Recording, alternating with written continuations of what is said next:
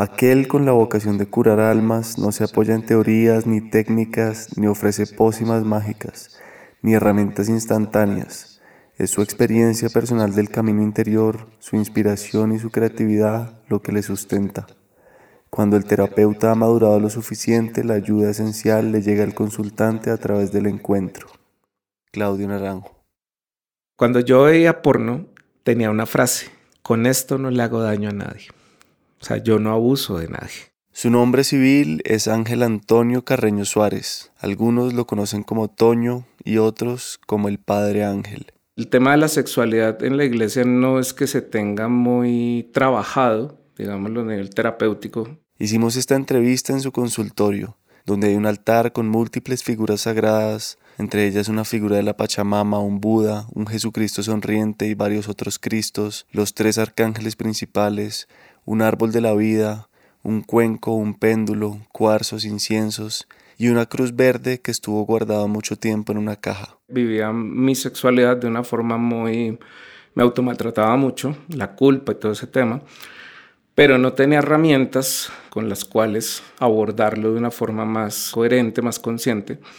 Pero cuando ya empiezo a estudiar la parte psicológica y la parte emocional, la parte mm, de neurotransmisores, fisiológica, pues yo decía, pucha, es muy tenaz. Sin una preparación, sin una formación en ese aspecto, más allá nos decían de pronto, vete al oratorio y pídele a Dios que te quite eso como si Dios hubiera configurado mal el, sistema. ¿no? El padre Ángel es también experto empírico en informática. Empecé a ahorrar dinero de mis onces y me compraba libros de informática como básicos y eso. Cuando yo me gradué del colegio, pues yo ya tenía un conocimiento un poco más avanzado que el de un bachiller convencional en informática y es también muy bueno para la etimología. Entonces, hablar de ser el Cristo o del ser crístico en nosotros es ser transparencia de la luz divina en nosotros. Eso es ser crístico hoy en día. Que tú seas transparencia de lo divino en ti. Eso es. Y el indígena, fíjate que ahí fue empecé yo a encontrar relaciones. Indígena, in dentro de dig, Dios, gena, genes, Dios en ti. Eso es ser indígena, no es ponerte plumas o taparraos. O, Y la palabra enteógenos, que es la otra forma de nombrar las medicinas ancestrales, lo mismo, en dentro de. Teos, Dios, genes, Dios en tus genes. O sea, los enteógenos están despertando que reconozcamos la divinidad en nosotros y la potencialidad que somos. Y aunque nació en una familia católica y recibió toda la información desde niño, hubo un momento en que se desencantó de la religión. Y me paré en la mitad del oratorio y le dije a Jesús en la custodia, le dije, a mí me dijeron que tú y tu padre eran amor. Y lo único que escucho acá es dolor, quejas, sufrimiento, maltrato, injusticias. Aquí no estás, tú no eres el Dios del que me hablaron. No te afanes, tú tienes apenas 18 años, estás muy joven.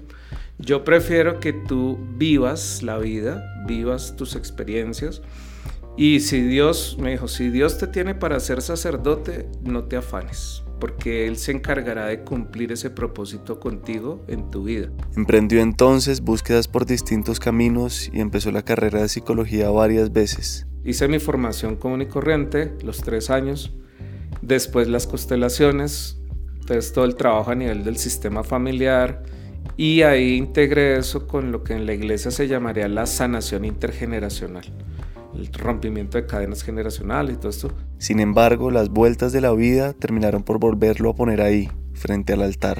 Y en octubre me dice un día, ¿tú no has vuelto a pensar en el sacerdocio? La respuesta muy concreta fue, si ya me encontraste, ¿te vas a quedar conmigo para ti solo?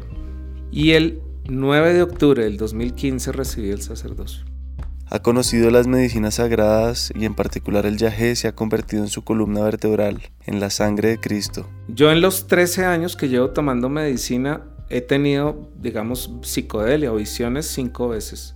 El resto del tiempo es como que yo entro en un diálogo espiritual. Padre, rece por mí, que usted, tiene plan de datos ilimitado, banda ancha, sé qué, sí. Y yo le digo, tú también, pero prende el wifi. Hablamos de todo el recorrido que ha tenido el Padre Ángel hasta hoy para ser un sacerdote que también es terapeuta, que hace aromaterapia, constelaciones familiares, biodescodificación, sanación transgeneracional, entre varias otras terapias. El Padre Ángel recoge muchas visiones de diversas culturas y tradiciones ancestrales, todo bajo su mensaje de poder convivir y compartir en paz con todos aquellos que piensan, sienten, perciben, se expresan o hacemos diferente.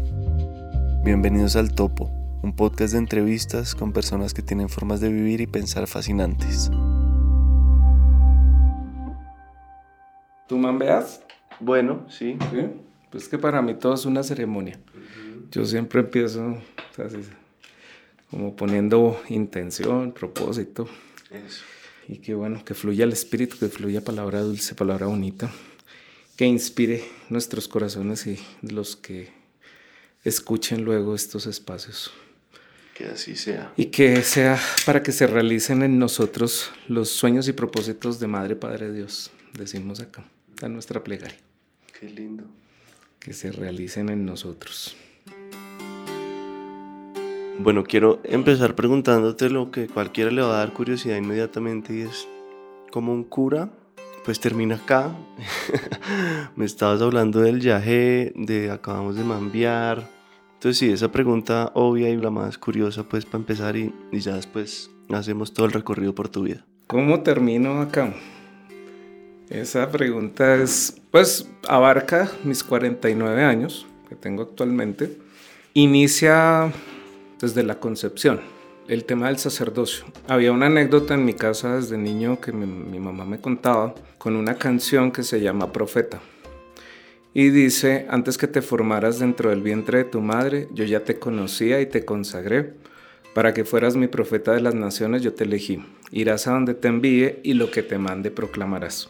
Entonces, esa canción decía ella que cuando estaba en la gestación y de pronto estaba en la iglesia, en las misas o esto, y yo estaba de pronto muy inquieto, sonaba la canción y yo me calmaba. Luego de nacer, como que ella se dio cuenta de eso y cuando pronto estaba inquieto, esto me ponía la canción y yo me tranquilizaba. Entonces, esa canción a lo largo de mi vida ha marcado mucho de, de lo que yo llamaría el propósito de mi vida. Crecí en la iglesia católica, mi familia es de tradición romana. Todos mis sacramentos hasta el matrimonio son romanos, excepto el sacerdocio. Yo ahí me pierdo, digamos, yo tengo sí. muy poca formación católica, entonces no sé qué diferencia hay en los romanos. Vale. Uh -huh.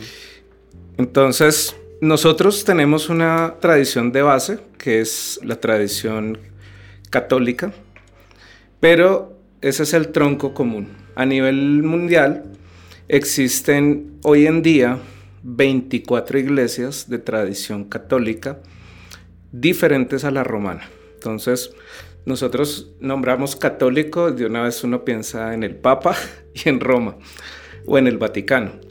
Pero resulta que el tronco católico pues es mucho más amplio. Del tiempo de Jesús sucedieron técnicamente 84 sucesiones apostólicas. Eran los 12 apóstoles de base y después ellos ordenaron otros 72. O sea, en total serían posibles 84 sucesiones de apóstoles, de las cuales solo sobreviven hoy 24. Entonces, de ese punto es que nosotros no somos romanos en nuestra sucesión apostólica, sino que nosotros pertenecemos a las iglesias, se llama tradición oriental, y está Roma, que es la iglesia occidental. Entonces, en las iglesias de tradición oriental, por lo general el celibato es opcional. Esa es una diferencia fundamental ahí. Ya en cuanto a la parte ritual, en cuanto a la parte doctrinal, pues se conservan los principios católicos cristianos esenciales, ¿no? Sacramentos y toda esta parte de las celebraciones y rituales. Bueno, volvamos ahora hacia tu vida, tu uh -huh. vida, y después hablamos así más de Entonces, temas. bueno, en mi caso, pues como te decía yo, todos mis sacramentos son católicos hasta el matrimonio. Hace unos ya buenos años, yo tuve una crisis espiritual después de haber estado metido en la iglesia en catequesis, infancia misionera, fui monaguillo, sacristán, acólito, todo lo que digamos un laico puede participar ahí. Y hacia los 20 años empiezo a enterarme como por el tema que yo manejaba informática también, tenía esa habilidad. Me llamaban a veces para arreglar los computadores a sacerdotes o obispos conocidos y esto. Y yo empecé a enterarme de ciertas cosas dentro de la iglesia que eran un misterio en ese tiempo. Hoy están a la luz, ¿no? Todo el tema de la pederastia, las denuncias, curas con hijos escondidos, mujeres embarazadas y los obispos enviaban a los sacerdotes a otro lado y a las familias les enviaban una, como una cuota mensual que no era exactamente la cuota alimentaria, sino era como un soborno. Y todo eso me empezó como a generar una discordia entre lo que me decían que era Dios, entre lo que me significaba para mí la parte mística, digamos, del sacerdocio o del ser misionero, y a los 22 años me peleé con Dios. Pero y antes de eso, ¿qué? ¿Cómo, ¿Por qué te metieron tanto en la iglesia? ¿Quiénes eran tus ah, papás? ¿Dónde ah, bueno, pasó todo esto? Pues mis padres son de origen boyacense, de sus familias tradicionales católicas, de ir a misa todos los domingos, de participar de los sacramentos, muy activos también en los grupos parroquiales, en la parte social, por sus profesiones también. Entonces estábamos como muy cercanos siempre a toda esa labor social desde niños. Entonces eso también a nosotros nos acercó mucho. Fue un espacio para mí muy sano. Yo realmente nunca tuve una mala experiencia con un sacerdote que me ama. O no tengo, o sea, no tengo, no me pasó eso ni a personas cercanas a mí, en los, por lo menos en las parroquias que yo estuve. ¿Y que si te diste cuenta, si evidentemente grave, que recuerdes alguna cosa? Pues en general lo que te digo, yo directamente no viví esas experiencias, salvo en algunos retiros, sí en las noches a veces vi como gente gateando por las noches. Ese tema y ya después entendí que era lo que pasaba. Entonces después empiezo a enterarme como de otras situaciones ya más de la curia, de pronto del arzobispo o el cardenal primado, esto que en algún momento alguno de los de turno no ordenaba sacerdotes si no eran gays, por ejemplo. Era un requisito con que fuera homosexual comprobado. Entonces todo eso a mí me, empezó a cuestionar porque pues el tema de la sexualidad en la iglesia no es que se tenga muy trabajado, digámoslo a nivel terapéutico, sino que normalmente el celibato pues es un voto que se hace entendiendo que es evitar tener relaciones sexuales, es una elección de no tener relaciones sexuales, pero cuando ya empiezo a estudiar la parte psicológica y la parte emocional, la parte mm, de neurotransmisores, fisiológica, pues yo decía, pucha, es muy tenaz. Sin una preparación, sin una formación en ese aspecto, más allá nos decían de pronto, vete al oratorio y pídele a Dios que te quite eso.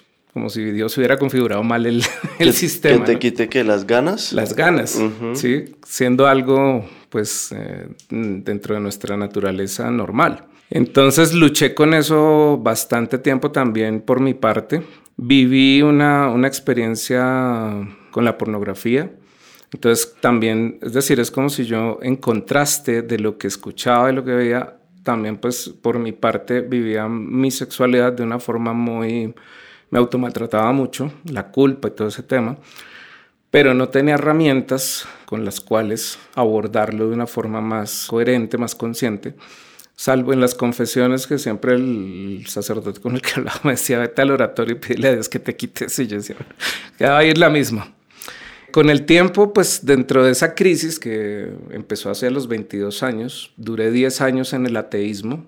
después de los 22. Después de los 22. Y hasta ahí, perdón, pero digamos, habías perdido la virginidad, novias. Sí, yo había tenido relaciones a los 18, o sea, mi vida sexual inició a los 18 años con una novia que tenía pues los dos participábamos en los espacios de la iglesia y claro, había mucha culpa por el tema de no haber esperado y no ser vírgenes y no llegar vírgenes al matrimonio, o sea, había todo ese tema, pero al mismo tiempo estaba el ser jóvenes, ¿no? El ser adolescentes y el estar descubriendo pues toda esta parte del amor y la sexualidad con todas estas taras que pues ya hoy en día pues las comprendo, pero eran taras, eran miedos y toda esa parte.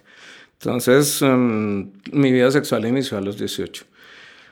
A los 22, pues tengo esa crisis. ¿Y a los 22 ya estabas dedicado a la iglesia? No, yo estaba, es decir, había combinado porque terminé bachillerato y yo me iba a ir para el seminario. Ya tenía todo listo, terminar bachillerato y entrar al seminario. Ya tenía todo preparado. Tenía permiso incluso para no prestar servicio militar.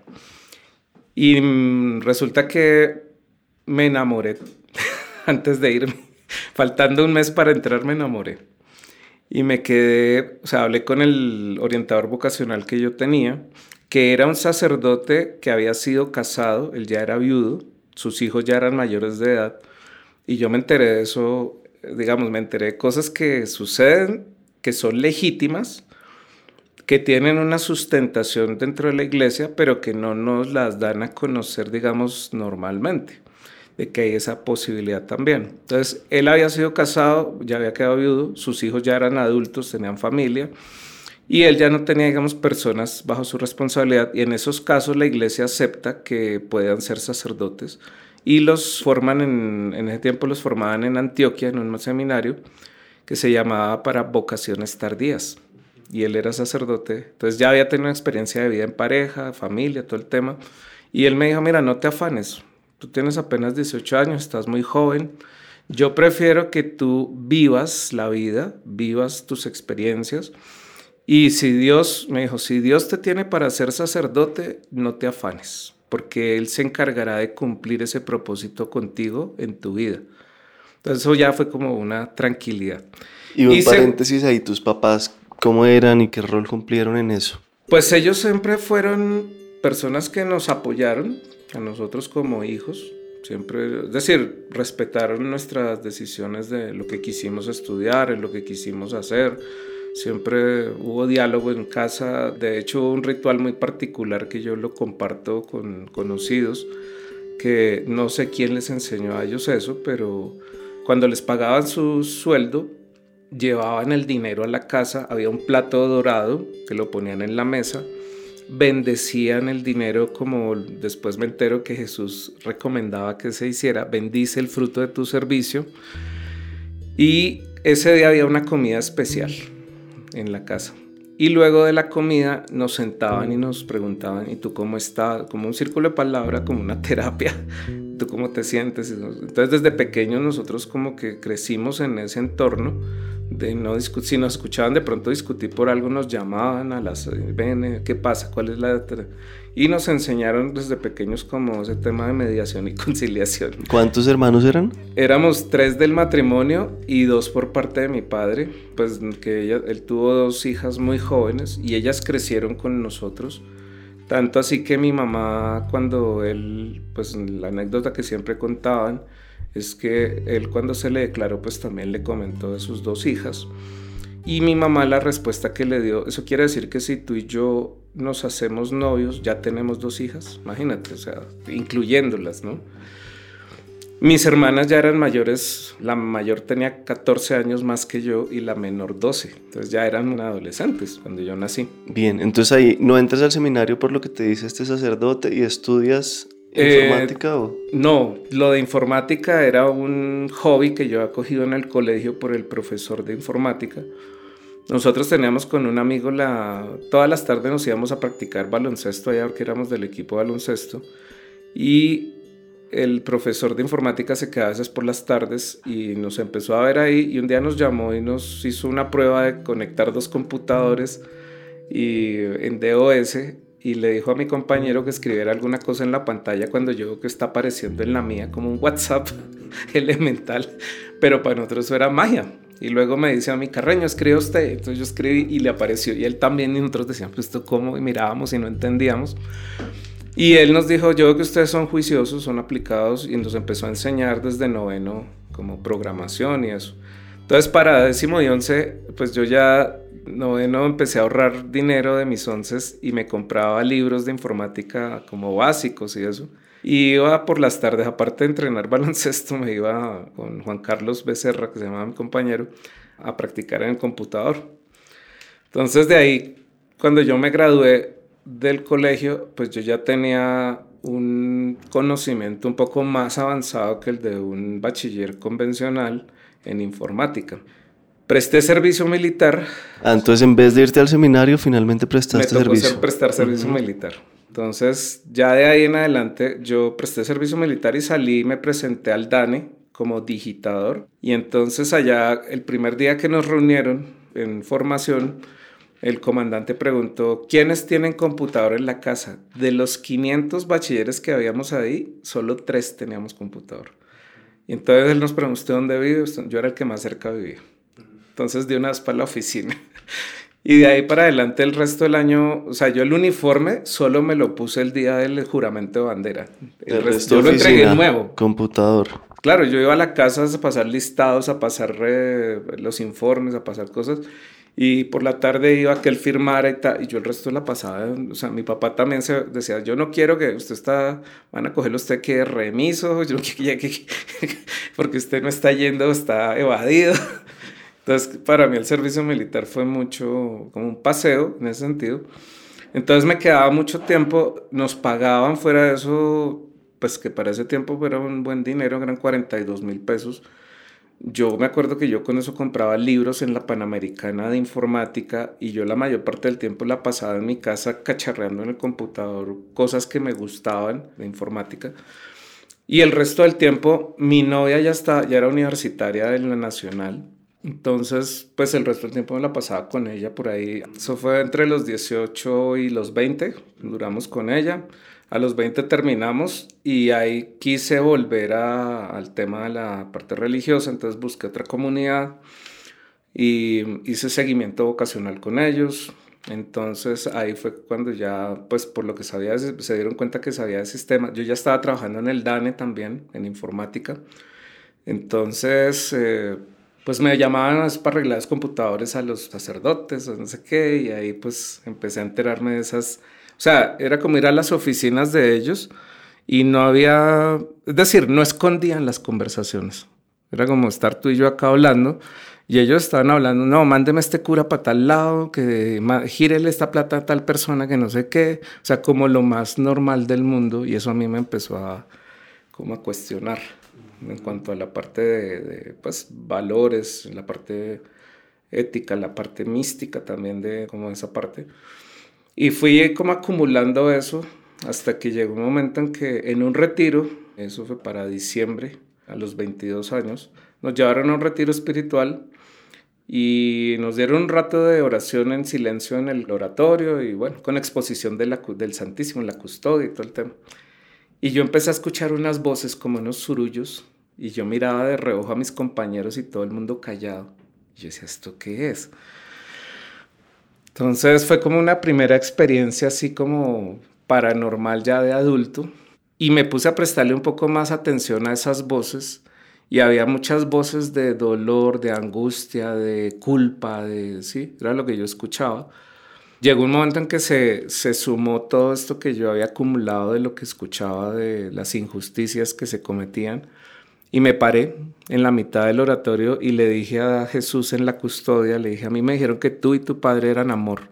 Y lo único que escucho acá es dolor, quejas, sufrimiento, maltrato, injusticias. Aquí no estás, tú no eres el Dios del que me hablaron. Eso lo dijiste en voz alta. Sí, todo el mundo quedó así.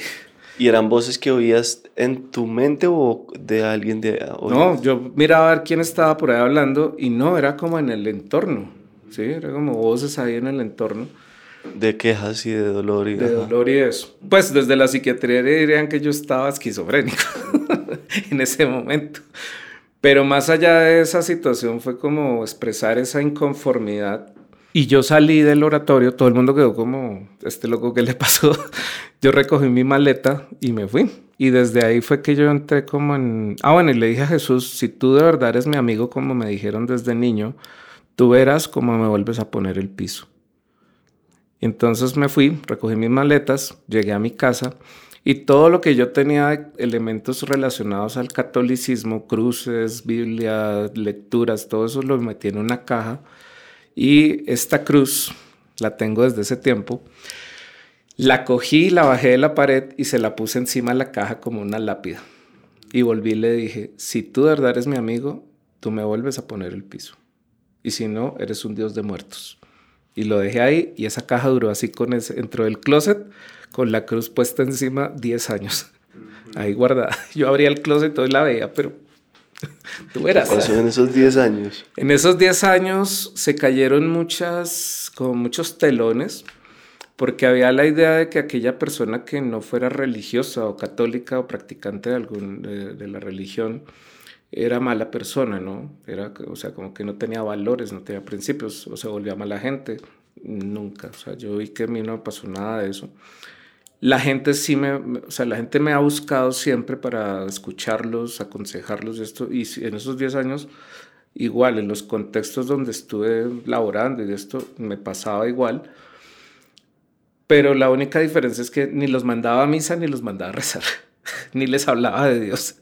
Simplemente como que me fundamentaba en, en consejos de la vida, en cosas de esto, de las lecturas que hacía y ya. ¿Qué lecturas o, autores en ese importantes? Tiempo, en ese tiempo leí mucho metafísica, o sea, incluso se me abrió como un espacio de conocer otras perspectivas, gnosticismo, filosofía antigua, moderna, posmoderna como gusto. La psicología, empecé a leer a Freud, Carl Jung, Viktor Frankl, Carl Rogers, o sea, empecé como esto. Astrofísica, leía mucho a, a Carl Sagan, me encantaba, este, el tipo es ateo, pero tenía unas cosas que yo después de esta manera re espiritual, o sea, en, en, su profundidad en lo que él planteaba y eso. Y conecté mucho como con ese tema de ser buena persona, simplemente eso y, y servir, que era algo que me gustaba. Entonces hubo esa conexión como con la parte psicológica en paralelo de trabajar con informática y toda esta parte. A los 10 años una amiga que no nos veíamos hacía un tiempo llegó de España y me invitó a un retiro con un monje tibetano, se llama Lama Tenzin, de la tradición chamánica del Tíbet. Y pues a mí me gustaba mucho todo eso desde niño, que ha practicado artes marciales hasta los 20 años también. ¿Qué Entonces, ¿Mm? ¿Qué, karate. Ajá. Que había practicado karate.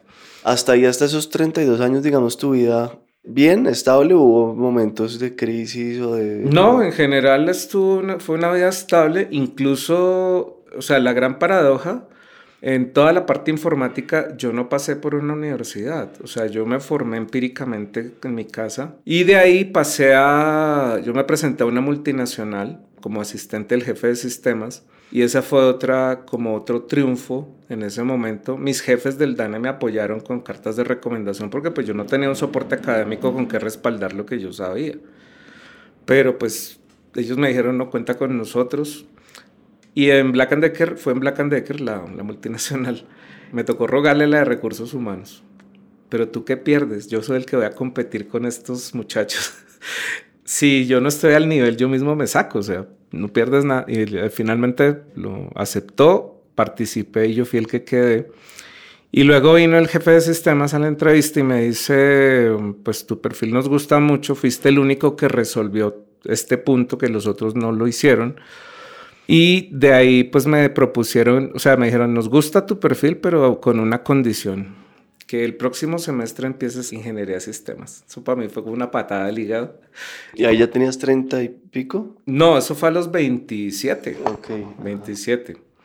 Y entonces, eh, pues yo, como que la mente me reaccionó muy rápido y les dije, miren, ustedes me están pidiendo que yo meta cinco años a perder plata. ¿Sí? Para que yo tenga un papel acá con el que ustedes justifiquen que yo merezco estar acá. Entonces les dije, no estoy de acuerdo, les tengo una contrapropuesta. Entonces les comenté eso, les dije, mira, mi idea, mi plan de estos tres años es el año entrante certificarme con Microsoft en la línea de desarrollo y soporte. El siguiente año con Cisco en todo el tema de redes y comunicaciones y tecnología. Y en, en, tres años me certifico en el diplomado. Era un diplomado que cualquier persona lo podía hacer. Entonces, si me compran esa idea, yo me quedo. Y si no, pues igual yo ya me siento que gané, porque sé dónde estoy parado frente a los que están en una universidad. y me lo aceptaron. Entonces, en Black Decker estuve cinco años, de los 27 a los 32. Ahí se completaron esos 10 años. Y pues fue otra experiencia, fue como la otra experiencia de vivir el, como el sueño americano, ¿no? Como empresa grande, sí, sueldo, viajes pagados fuera del país, eh, bonificación, o sea, el, y el ego, ¿no? Porque nos daban una tarjeta corporativa American Express gringa, cupo ilimitado. Decían, nosotros les vamos descontando por nómina. O sea, yo después con el tiempo fue que me di cuenta que en los cinco años que yo estuve, nunca toqué mi plata. Siempre utilicé la tarjeta de... Y yo era el que invitaba a mis amigos y les pagaba y gomeleaba. Y, o sea, el, eh, como el vivir ese ego, ¿no? de, de, esto. Y fuera eso como que les chicaneaba que ellos eran universitarios y mire lo que yo tenía sin... Y bueno, a los cinco años yo había terminado con una novia. Es que ahí fue el, ese fue el otro detonante. Dos meses antes de entrar a la multinacional, terminé con una novia. Entonces yo entré a la multinacional con la depre y me volqué a trabajar para tapar la depresión. Ese fue el, tema ahí. Pero en ese tiempo no era consciente, sino fue la forma de no sentir el dolor por la relación. Y me aguantó cinco años. A los cinco años ya me reventé. Salí a una depresión profunda, renuncié abruptamente, me encerré seis meses en mi habitación con las bolsas plásticas en las ventanas negras, así para que no entrara... Ahí sí depresión. Depresión, lo que llamarían hoy una depresión profunda. Antes no te había dado nunca nada de nada. eso. Es decir, el, el, vivir ahí como en ese tema de la multinacional y el ego y las fiestas y los viajes y como ese tema de la excitología, entonces, eh, como que se, eso se, sí, como que lo surfié. Pero finalmente reventó a los cinco años el tema. Y yo no entendí qué me pasaba. Así estuve seis meses. ¿Vivía solo? Dime. ¿Vivía solo? No, vivía con mis padres. Ajá. Y gracias a Dios, es decir, ellos nunca pensaron en un psiquiatra o en esto que sería como lo normal a veces, sino siempre se apoyaron mucho en la oración. Eso sí, yo los escuchaba orar y pedir, e incluso escribir una oración que inicialmente era para mí, pero después fue para todos sus hijos, que nos fuera bien, que nos protegieran, que nos guiaran, etc. ¿Y tú ahí cómo era un, qué te pasaba, digamos, echado en la cama a oscuras? Eh, había muchas cosas, es decir, mm, la mayor parte del tiempo yo estaba conectado en internet, en lo que eran en ese tiempo blogs de programación. Entonces yo me conectaba mucho ahí en ese tema, me, me embebía mucho ahí le hacía tareas a otra gente por allá, les ayudaba con proyectos sin cobrar un peso. Estaba ahí como matando el tiempo. Otros ratos metido hackeando páginas de porno, bajando porno. Bueno, o sea, todo en ese tema. Había días que podía durar eh, metido en línea programando tres días y caía dos días fundido, pero letal. ¿Y lo del porno era como una causa tuya? ¿Como que te daba por eso? ¿Por qué? ¿Por, qué? ¿Por bajarte esas No, era era un tema de, mm, es decir, era un tema muy asociado a la informática, como que era muy normal el tema de encriptar información con fotos en porno o videos en porno. Entonces como que en el ambiente era como algo normal, ¿no? Con el tiempo yo ya me di cuenta que me llevaba, que me consumía mucho tiempo ahí. O sea, ya era como obsesivo el tema. Y lo mismo, venía un tema que aunque llevaba ya casi 10 años sin practicar el religión ni nada de esto, todavía quedaba ahí como unos rezagos de culpa y de como de sentirme mal por el tema, por los aprendizajes de, de la iglesia, ¿no? Que eso era malo, que eso era pecado, que, pero, estaba... ¿qué? ¿Ver porno o qué te, qué, qué te No, pues todo el tema en la sexualidad que está implícito. O sea, claro, el ver porno por un lado, pero todo el tema del autoerotismo, la masturbación, todo ese tema, o sea, era como todo lo que había aprendido y escuchado en el entorno de la iglesia, como que persistía y prevalecía, aunque no estuviera allá. Sí, como que eso quedaba ahí, que tenía sus sus ruiditos todavía por ahí. Entonces era como esas sensaciones encontradas en cuanto a mis estados de ánimo, el síndrome de abstinencia porque a veces llegaba y hacía propósito de que no, no, no me voy a dedicar a programar y no sé qué. Así no estuviera trabajando eh, en una empresa o esto, pero, era como que no y no sé qué, o me ponía a leer, o sea, tratar de distraer la cuestión, pero no, al final había recaídas, había y todo el tema ahí de, de sentirme mal. Perdona, y para las recaídas en ver porno, en, o en tocar, en masturbar. Todo, claro, todo, todo el ciclo que pues a nivel fisiológico se da. Pero a la vez entonces también bajabas páginas porno, tumbabas, claro. ok.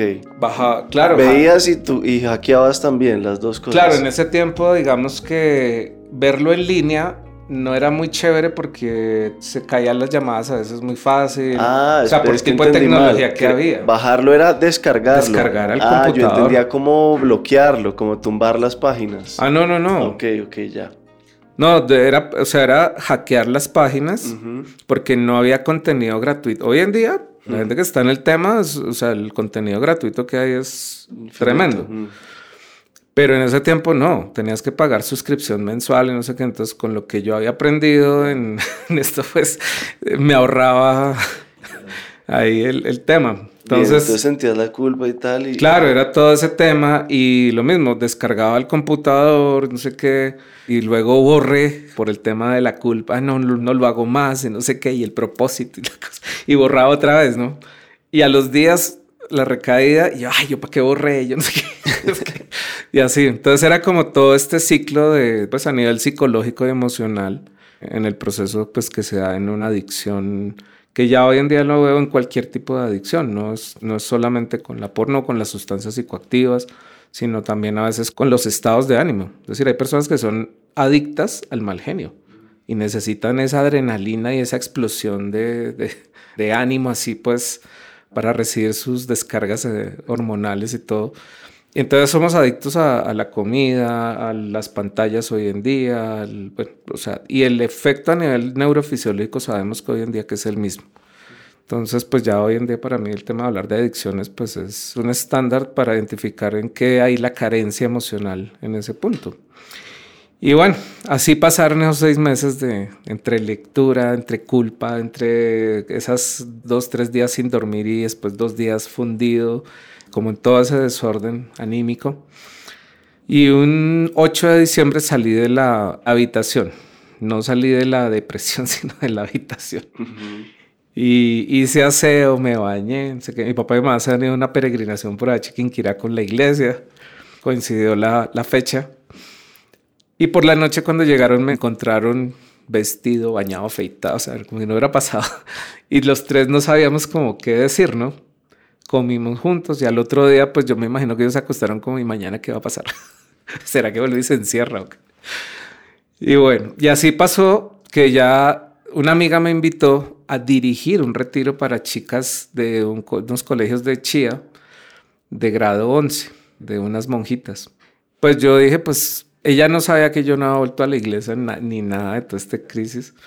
Yo dije, pues bueno, yo fui en, un plan muy superficial. Dije, la carreta yo me la sé, las dinámicas me las sé, las canciones me las sé. Me van a pagar hotel gratis, comida gratis. En la noche haremos fogata y romper un ratico ahí con la china. Y Entonces yo fui en plan muy superficial. Pero el sacerdote que estaba dirigiendo el retiro había sido discípulo de Víctor Frankl, se había formado con él en Estados Unidos. Y bueno, el día del primer taller algo le pasó con el computador y me llamó Pilar, mi amiga, que le ayudara al padre con el tema. Y yo fui y le ayudé y el padre me dice, mijito, su merced me puede ayudar para ir pasando las diapositivas, porque yo no pensaba ni quedarme la... y me queda la exposición que lo, me hizo llorar. O sea, lo que, la exposición que él hizo me contactó, me tocó profundamente. Y de ahí surgió que después de ese retiro, él me invitó a mm, trabajar con él tres años. Era el padre Luis Humberto Silva. Él tenía una fundación de formación teológica para laicos, para personas que quisieran aprender teología, pero lo hacía combinado con la logoterapia, que era la terapia que había desarrollado Víctor Frankl. Y entonces él me invitó para hacer talleres para jóvenes inicialmente y me ofreció formarme en la teología y, en la logoterapia. Pero en esos tres años también me hizo terapia, sin decirme. todo eso porque le caíste bien ahí, porque se... Pues le gustó mucho, es decir, le gustó mucho la empatía, la forma que, la dinámica que yo tuve de trabajar con las chicas en el retiro. Y pues él me dijo que pues Pilar trabajaba en ese tiempo en el Citibank, ella le colaboraba cuando podía. Entonces me dijo, necesito a alguien que me pueda ayudar como más fijo. Y ahí fueron tres años con él para arriba y para abajo en ese proceso. Y entonces era un cura tampoco tan convencional. No. Muy, muy tu inspiración, pues. fue como, claro, él fue como una inspiración en el sentido de, de su trabajo, porque él ni siquiera nunca me obligó a ir a misa. Yo asistía por ayudarle a él en la, como ser acólito, pero no me sentía obligado a hacerlo. Y ahí fui como retomando otra vez, como reconciliándome un poco con el ir, pero aún así la parte mística todavía no contactaba yo con el tema, no había vuelto a tener como esa conexión inicialmente. Ya después, eh, ah, no, me salté lo del monje budista. Ah, sí, ese fue el, retiro antes, de este. Ese fue el pasito anterior. Resulta que la amiga que llegó de España me invitó a un retiro budista con este monje y yo pues me parece interesante porque era de la tradición chamánica del Tíbet, la más antigua, la tradición Bon.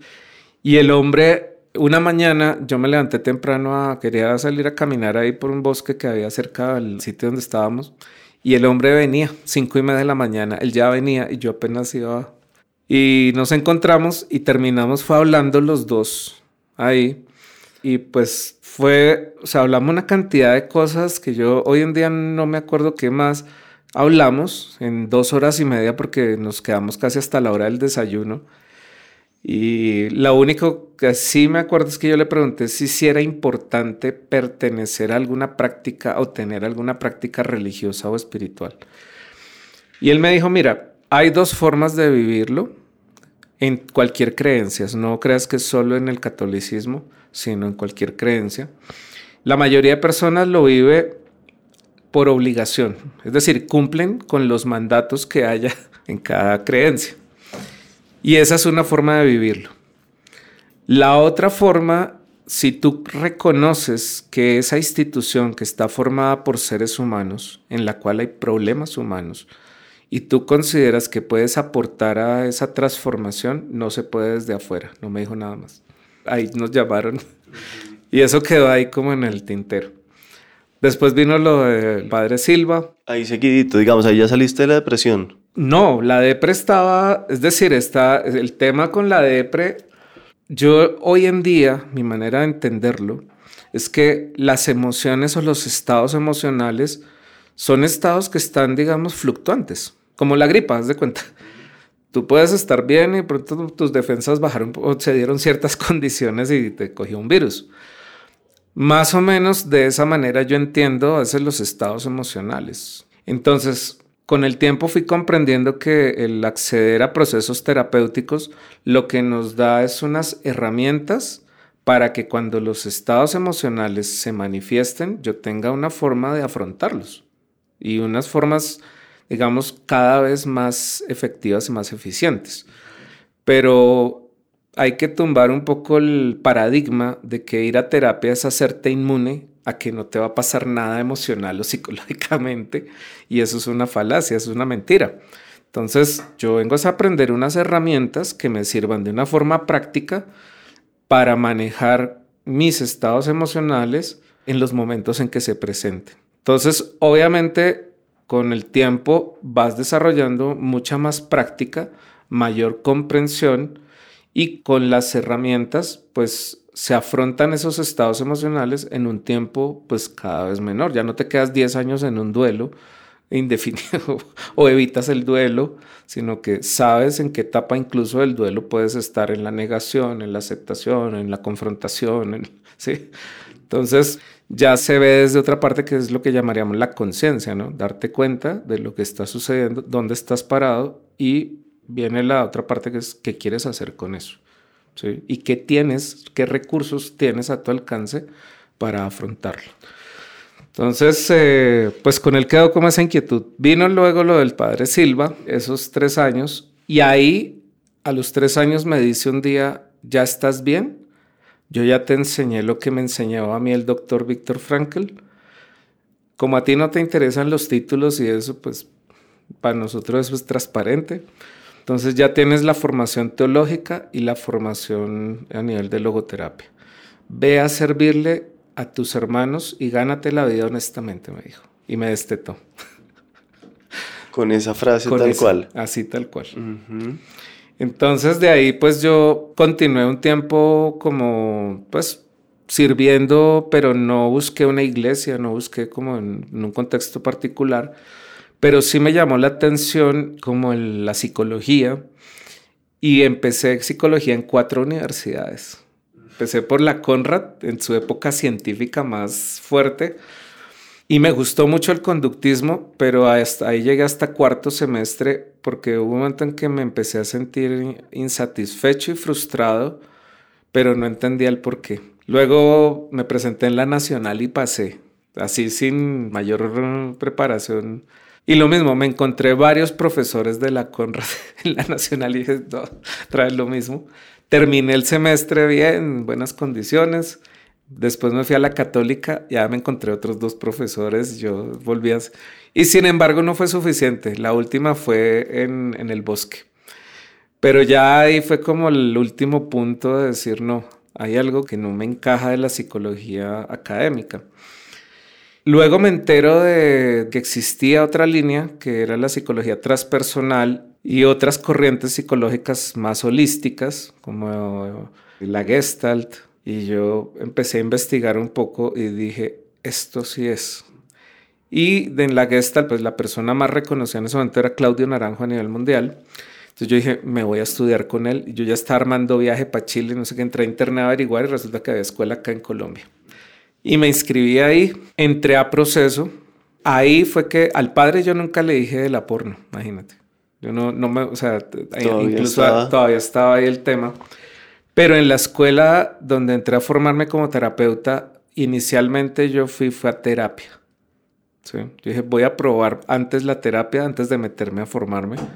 Y entré a la terapia y a los tres meses de estar en terapia, yo dije sí. Empecé a ver efectos, resultados y yo dije sí, esto es. Y ya, como dicen, de corazón lo cogí y me comprometí. Me formé como terapeuta en Gestalt, después constelaciones familiares y después de ahí viene otra cantidad de cosas que han sido una o dos formaciones por año, siempre con la condición, que fue lo que entendí en la Gestalt, de que si tú quieres ayudar al otro, hay que cumplir algo que decía Jesús. Primero, sácate la paja que tienes en tu ojo y después ve a sacarle la paja que tiene tu hermano en el suyo. ¿Que eso cómo lo has puesto en práctica? Un ejemplo. Pues precisamente a nosotros en la formación como terapeutas, por ejemplo, nosotros teníamos tres años de formación, teníamos que cumplir mil horas de terapia. O sea, para tú graduarte tenías que cumplir también una cierta cantidad de horas de terapia. Y eso fue lo que entendí que era mi insatisfacción con la psicología académica, porque allá te forman para ser psicólogo, para aprenderte los protocolos y utilizarlos con los pacientes. Pero no hay esta conciencia de que el psicólogo vaya a terapia también a trabajar sus temas. Entonces hay una frase ya con el tiempo empecé a integrar, a darme cuenta que había ciertas frases de Jesús que tenían una profundidad tremenda. No puedes dar de lo que no tienes. Y entonces yo dije, o sea, ahí fue que entendí entre la Gestalt y esta analogía con la psicología académica convencional. Y claro, hice mi formación común y corriente, los tres años, después las constelaciones, entonces todo el trabajo a nivel del sistema familiar, y ahí integré eso con lo que en la iglesia se llamaría la sanación intergeneracional, el rompimiento de cadenas generacionales y todo esto, pero que no era con oraciones, no era con plegarias, sino que había que ir a la dinámica psicológica que había en cada familia a nivel histórico y entender de dónde venían esas carencias, frustraciones, heridas que se transmitían de una generación a otra y que eso no era ahí mágico, que eso requería un trabajo profundo, consciente y pues un apoyo terapéutico también. ¿Eso es constelaciones o eso es qué? Eso pues hoy en día para mí ya está, es decir, ya está integrado en cuanto a las terapias que yo estoy trabajando hoy en día. Yo ya no puedo decirte, mi sesión es puramente constelaciones. Podemos hacer la constelación, claro, con objetos o con muñecos, esto. Pero yo estoy utilizando ahí PNL, estoy usando técnicas de hipnosis ericksoniana, estoy usando técnicas de, logoterapia, de eh, Gestalt, de, ¿sí? Todo eso es, lo que, estabas estudiando desde Claro, todo lo que yo fui integrando en mi caminar estos años. Y luego vienen las medicinas ancestrales, pero del monje tibetano, del padre Silva, viene otro camino que fue el hinduismo. Conocí un monje védico, un Veda, y con él entonces empiezo a aprender todo el tema de chakras, la parte energética, a reactivar una serie de cosas que a mí de niño me pasaban y que pues en la iglesia nunca me enseñaron, fue como a tenerles miedo. Entonces todo eso fue como empezar a desbloquearlo. ¿Qué, ¿Qué pasaba? ¿Qué te pasaba? De niño, pues yo veía entidades, o sea, yo de niño veía entidades. Tenía dos compañeros, digamos, que eh, llamaríamos amigos imaginarios, pero una con el tiempo identifiqué que era mi hermanita mayor que murió en el proceso de gestación y era como una niña pequeña con la que yo jugaba, pero mi papá y mi mamá no. Entonces era, el cuento era como que yo tenía mi amigo imaginario. Y el otro era un hombre ya grande, muy parecido a José Gregorio Hernández en su aspecto, pero era mi abuelo, mi abuelo materno, que él murió 10 días antes de que yo naciera. Entonces me pusieron el nombre de mi abuelo también, que esos son, ya después vieron en el estudio transgeneracional, pues eso tiene unos efectos como de herencia espiritual, de temas que de pronto él no resolvió y es como te pasaran el álgebra a ti con problemas que otros no resolvieron. sí y que pues estaban en el libro, pero, pero estaban, sin hacer. ok, entonces desde ahí empecé a comprender un poco esas historias. Hinduismo, medicinas. Vino el hinduismo, toda la parte védica, y luego los Krishnas. Fuimos muy amigos con Paramat Baiti, el, el director mundial que era un alemán, y con él hicimos muy buena, buena amistad pero lo mismo, yo empiezo a enterarme que en el budismo también había abusos sexuales, que en el hinduismo, o sea, como que lo que había visto en la iglesia, también en los otros sitios, como me había dicho el monje tibetano, también sucede. ¿Qué te dijo esa frase? Sí. Ajá. Esto también, o sea, esto no pasa solo en la iglesia católica, también sucede en, en las otras creencias, porque en todas hay seres humanos, me dijo. O sea, y era ese tema, o sea, él me ayudó mucho como a ir dejando esa semilla de ampliar lo que llaman ellos la mirada compasiva y la mirada comprensiva. Sí. Es decir. La mirada compasiva es entender que somos seres humanos y por lo tanto somos seres frágiles, no débiles. Somos frágiles. Y la mirada comprensiva es comprender a partir de que somos seres humanos frágiles, que en cualquier momento también yo me puedo quebrar. ¿Y qué quiere decir frágil en, sí, en ese contexto? La fragilidad es, digamos, contextualizándolo con el cristianismo, sería como las tentaciones. ¿Sí? Como sabes que hay tentaciones. Que no todos somos susceptibles a las mismas tentaciones. ¿Sí? Pero todos tenemos. Todos tenemos algunos aspectos de tendencias en nuestro comportamiento, en nuestros deseos que van a estar ahí y vamos a estar susceptibles a ellas. Entonces, ahí fui como comprendiendo un poco más esa parte, reflexionándola sin caer en justificaciones, porque aún así el tema era no perder la perspectiva de que tenemos la capacidad de elegir frente a lo que haya, frente a lo que suceda, siempre tenemos la capacidad de elegir. Bueno, hinduismo, budismo, Krishnas, y luego viene todo una, un panorama, digamos, cristiano, protestante, evangélico, o sea, luteranos, Yo soy... todo otro panorama distinto al catolicismo, ¿quieres decir? Claro, distinto al catolicismo ya de las iglesias cristianas, protestantes, evangélicas, adventistas del séptimo día. O sea, todo lo que comprendía la otra visión del cristianismo, pero no de la iglesia, sino de las iglesias protestantes. En este punto de la conversación se acabaron las baterías de la grabadora y perdí una parte del audio.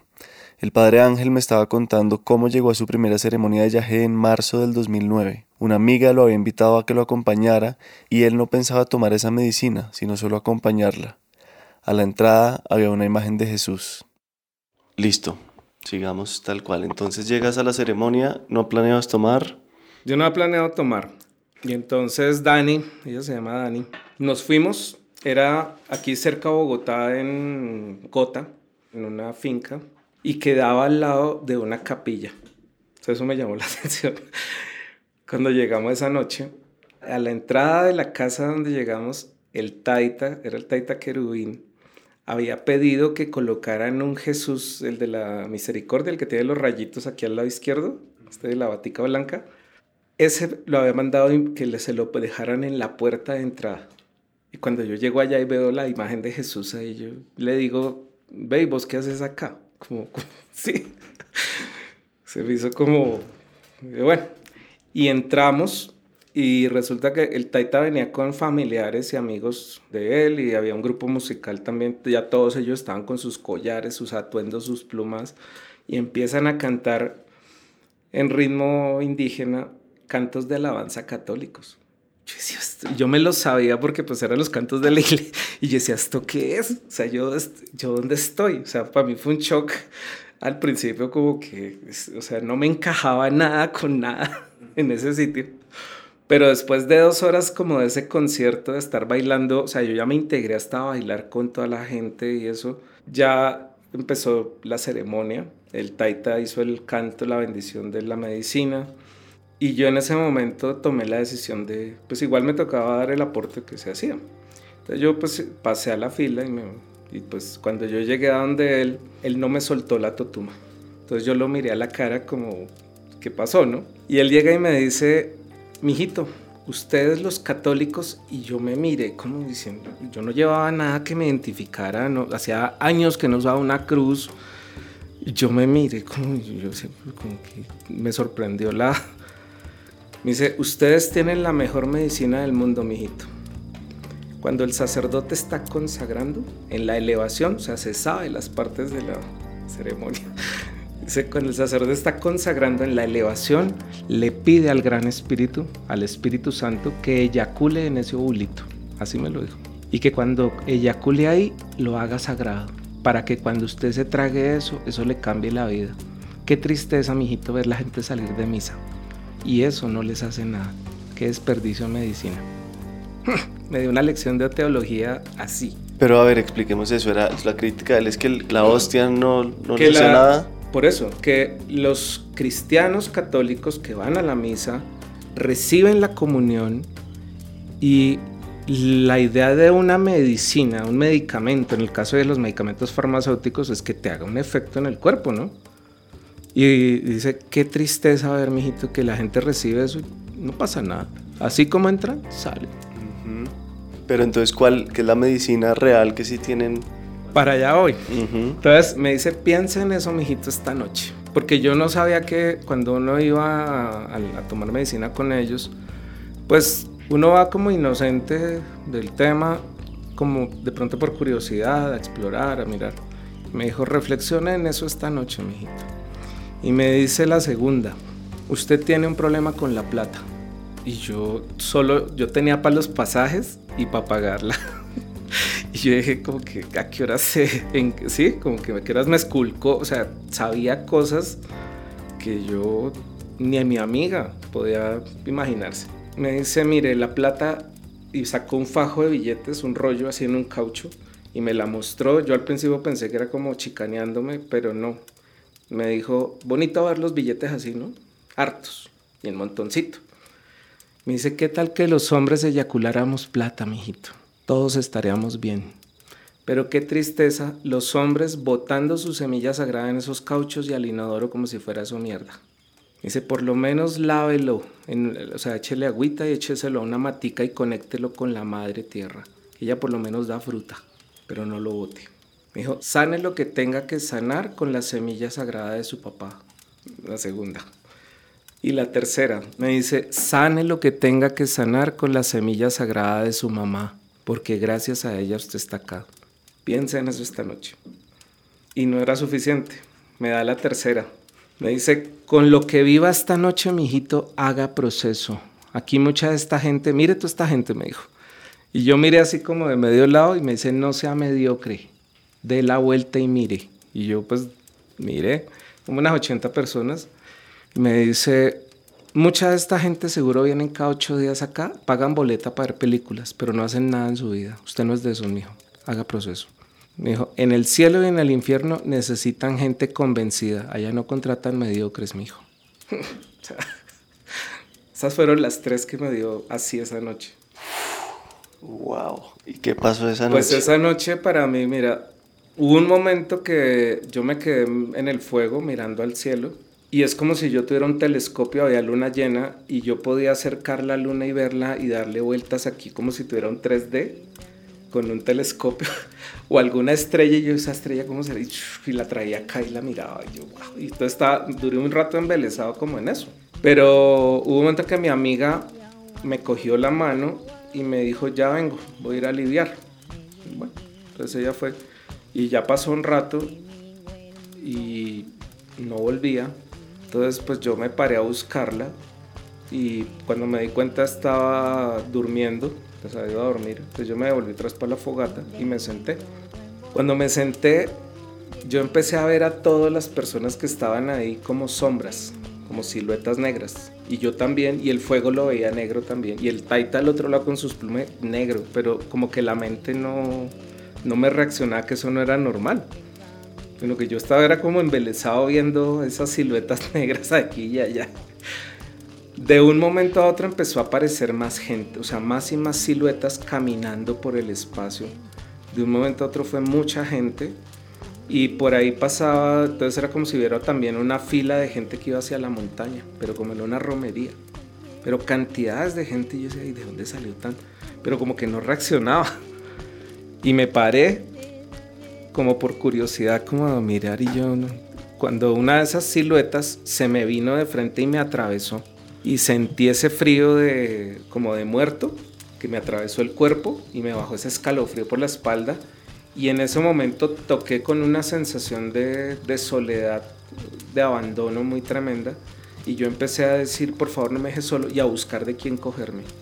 Y a todos les pasaba la mano eran y cuando me eran espíritus pero así y así duró un rato y el muchacho que había invitado a mi amiga salió tres veces cada cierto tiempo salió y me decía, venía y me decía, él se paraba siempre al lado derecho y aquí al lado izquierdo se hacía una sombra. Y él me decía, Ángel, pídale a Dios que le dé fuerza para lo que usted esté viendo. Y el que se paraba aquí a la izquierda me decía, pero que si usted a Dios no le cree. Como estaba peleado con... y entonces me entraba más el pánico y de quién me agarro y no sé qué, y, o sea, estaba en esa, como en esa zozobra. A la tercera vez que él salió, yo no sé, me acordé de un mantra que habíamos aprendido hace muchos años con un monje celta que se llamaba el hermano Siamus. Él era un monje católico, pero componía con música celta, como meditaciones y eso.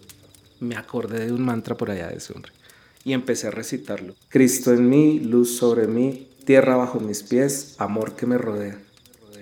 Y me empecé a tranquilizar. Seguía viendo todo eso, pero ya me pude centrar, me pude tranquilizar. Y en algún momento empiezo a ver una sombra como de un niño por ahí corriendo y escondiéndose entre las otras y me puse a hacerle la cacería.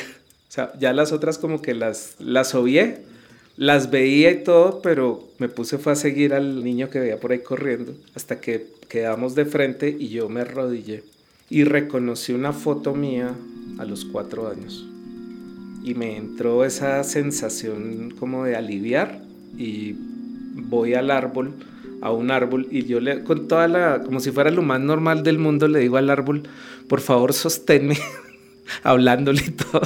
Y yo lo abracé y, y yo no, o sea, físicamente no vomité, pero yo sí sentí que se desprendió algo y salió y se metió en la tierra, como un plasma, y se metió en la tierra. Y luego volví otra vez y el niño por ahí corre, otra vez volvió a buscar, hasta que quedamos otra vez de frente y caí de rodillas y vuelvo y reconozco la silueta mía a esa edad. Y viene y se me revuelve el estómago y pues para el baño. Y llego al baño, me siento y pum, se apagaron todas las velas. Así. De ahí del baño. Del baño. Quedé a oscuras. Y lo mismo, sentí que, o sea, físicamente no defequé, sino sentí fue que algo salió y se desprendió y cayó a la tierra también. pues era un baño de estos secos. Entonces allá yo, escuché, o sea, yo sí escuché como si hubiera caído algo por allá al fondo. Y me paré, pues me vestí y salgo a lavarme, pues eh, pasé al lavamanos cuando en el espejo sí vi la cara de mi niño. Así oscuro, pues la oscuridad y todo, pero vi la cara.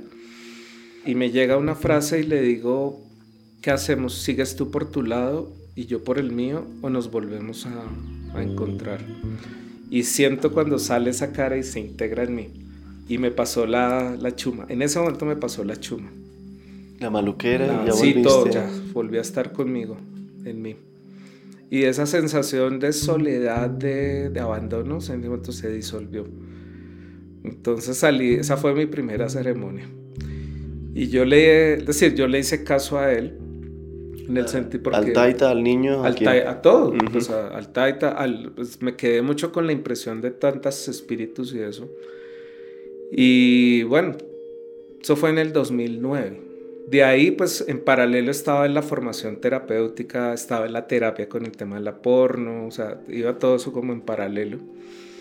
En el 2012, 2010 me novio, con la que actualmente es mi esposa, nos fuimos a convivir, nos casamos en el 2012. Y bueno, viene todo el desenlace de no solo del viaje, sino que a través de la escuela donde me formé había conexión con los huicholes, con los mexicanos, y con ellos se hizo un convenio para que vinieran una vez al año aquí a traer peyote. Entonces me inicié con el peyote con ellos. Conocí la abuela Margarita, una mexicana también que era de los honguitos, de la línea de María Sabina. Y con ella hicimos muy buena amistad porque yo la conocí ya después de ser sacerdote. Y ella tenía un hermano que era sacerdote católico romano y la había excomulgado que porque era bruja. Pero conmigo cuando supo que tomaba yaje, nos hicimos súper, súper amigos. Era mi abuela cósmica y yo era su nieto cósmico. Y se hizo una muy bonita amistad. Y se vinieron muchas otras cosas en el camino de abrir círculos de hombres para sentarnos los hombres a hablar de nuestros temas, porque surgió como esa necesidad de que los hombres nos habláramos entre nosotros. Que son los que siguen haciendo acá. Que son los que sigo haciendo. Ahorita estamos haciendo una vez al mes, pero está el círculo de palabra, que este sí es mixto, vienen hombres y mujeres, pero está en paralelo al círculo de hombres. ¿Y cuándo volviste a ser sacerdote entonces? Pues ahí está el tema que en el 2014, o sea, con las constelaciones, toda esta parte chamánica de, porque pues yo empecé ahí, me empiezan a llegar las medicinas, o sea, yo empiezo a, compartir con los mambiaderos, con un jate que es un abuelo muisca, que es Antonio Azaculchavita, que está en Ráquira, con él también hicimos muy buena amistad, entonces lo mismo, empiezo como a estar con estos espacios me dan el mambe, el rapel, el o sea, a entregármelo, porque es diferente. Hay personas que van hoy en día y compran, pero es diferente cuando un abuelo te entrega a ti la medicina, ¿sí? Y te dice cómo utilizarla para tu camino y bueno. Entonces yo llevo medicina y empiezo a, empezar a tener mis espacios también personales. Y de ahí surgen pues estos encuentros Ah, bueno, a partir de eso, pues me empiezan a llegar consultantes para constelaciones o para algún tema y resulta que venían con alguna, algún tema espiritual, alguna entidad, algún tema de ancestros, algún... ¿Que tú te dabas cuenta? Claro, sí, porque esa es la otra parte, como que la parte energética espiritual, con lo que había visto con el monje, con el Veda, con el hindú, se abrió como toda esta parte de ser sensible otra vez a estas energías y poderlas de cierta manera percibir sin tener miedo. Esa es la parte interesante ahí. Y bueno, entonces 2014 me entero que hay un Congreso de Liberación y Exorcismos organizado por un obispo no romano. Y pues yo me inscribí como en la búsqueda de, de unas herramientas para acompañar mejor a los consultantes en un momento dado. Y resulta que pagué, eran dos días de congreso, pagué sin mirar quiénes eran los ponentes y esto, sino fui y asistí. Él era el primer exponente y cuando terminaron, terminó, nos dieron un ratico ahí de, de un break y él se me acercó y me saluda, hola Ángelus, ¿cómo estás? Y no sé qué, yo, Monseñor, mucho gusto. ¿Cuál mucho gusto? Usted me dio catequesis de confirmaciones a mí. ¿sí? En la, en la iglesia de Sardinos. Cuando tú eras, los dos eran jóvenes. Claro, yo tendría 17 años, él tendría 15 años. Yo, yo soy mayor que él dos años. Y él en ese tiempo era de las barras bravas de millonarios. Y ahora verlo todo un señor obispo, o sea, yo decía, yo no lograba como decir, o sea, no lograba identificar quién era, ¿no? Entonces él sacó la billetera y sacó una foto de él en ese tiempo y me dice, este era yo. Y yo, ah, claro, ya sabe quién es. y de ahí pues empezamos como, a, ¿cuándo pasas a la oficina? Entonces yo, eso fue en agosto del 2014. yo empecé a ir a la oficina de él una vez por semana a conversar, a desatrasar cuaderno, compartir y eso. Y en octubre me dice un día, ¿tú no has vuelto a pensar en el sacerdocio? Y yo... Entonces yo le dije a él, pues monseñor, yo, pues lo que pasa es que yo ya estoy casado y no sé qué. Me dijo, revise sus apuntes con el padre Silva, o sea, lo que yo había estudiado, y hablamos. Yo, eh. Entonces, cuando yo fui a revisar, a ver qué era ese tema de revisar los apuntes, resulta que de ahí fue que retomé todo este tema de la Iglesia Católica, la rama oriental, la rama occidental, las sucesiones apostólicas, el celibato opcional. Entonces ahí ya entendí. ¿Qué es todo eso? Digamos, ¿qué descifraste de todo eso? Pues que él es obispo de una iglesia católica de tradición oriental, no romana. Entonces el celibato era opcional. Entonces no había problema que yo estuviera casado. Ok. Esencialmente era eso. Ah, ok. Entonces, en esos días yo tenía una ceremonia de, de yajecito y pues yo, el propósito que puse fue como preguntarle, volver a conectar aquí con el jefe y decirle, bueno, su merced a mí para qué me quiere ahí. O sea, porque yo tengo en este momento una libertad espiritual con todas estas creencias. Yo hacía, yo participaba con una amiga en espacios de encuentro interreligioso e interconfesional. O sea, nos reuníamos con diferentes creencias, hacíamos ceremonias, hacíamos cosas así. Yo dije, pues yo no pienso sacrificar nada de eso. Además, tú mismo dijiste que Dios no quería, mi padre no quiere más sacrificios. Entonces, ya yo estoy en esa línea, yo no voy a hacer más sacrificios, no voy a sacrificar nada de lo que estoy haciendo en lo que me siento bien. O sea, es como si me acordara, yo empecé a tener como diálogos con Jesús en la medicina. En esa. Sí, a partir de ese momento empecé a tener, fue como, o sea, yo en los 13 años que llevo tomando medicina he tenido, digamos, psicodelia o visiones cinco veces. El resto del tiempo es como que yo entro en un diálogo espiritual y puedo hacer preguntas, puedo pedir explicación de ciertos evangelios o de ciertos textos o de ciertas cosas y me contestan. Entonces eh, ahí se abrió como este otro canal que hoy llaman canalización, ¿no? Y bueno, resulta que en esa medicina me contesta una voz, me dice, ¿ya me encontraste? Yo no comprendía la pregunta. yo decía, ¿cómo así? Y yo, me, yo duré un rato como pensando, porque la voz volvió y me repetía, ¿ya me encontraste? ¿Ya me encontraste? Hasta que en un momento dado como que hice un recorrido rápido por todos estos encuentros con los indígenas, con las otras creencias, con el monje tibetano, o sea, con la meditación, con todos estos aprendizajes. Y ya llegó antes que le pude responder sí. Y me dijo, ¿dónde? Entonces le, le dije, aquí, allá, con el tibetano, con el budista, con el hinduista, con el cristiano, con el que protesta. O sea, ahora te veo en todas partes. Y volví y le pregunté, ¿para qué me quieres ahí? Y entonces me dijo, la respuesta muy concreta fue, si ya me encontraste, ¿te vas a quedar conmigo para ti solo? ¿Sí? Entonces ahí surgió como el tema de, ok, vale. Y pues después de la ceremonia vine a hablar con Monseñor Andrés, le dije que pues cuáles eran como las condiciones de mi contrato, porque yo no pensaba sacrificar nada de lo que hacía. Y él me dijo, mira Ángel, es que precisamente lo que tú haces me parece que hace falta en la iglesia. Ayudarle a la gente a abrir su mente, sus perspectivas y a poder convivir en paz con el que piensa, siente, hace y se expresa diferente. Entonces ahí fue clave ese momento. Yo le dije, listo. Como yo ya había hecho los estudios de teología con el padre Silva, pues me dijo, dime cuándo te quieres ordenar. Entonces en el 2015, el 9 de octubre, me ordené como diácono, que es el paso anterior al sacerdocio, y el 12 de diciembre del 2014. Y el 9 de octubre del 2015 recibí el sacerdocio. Wow.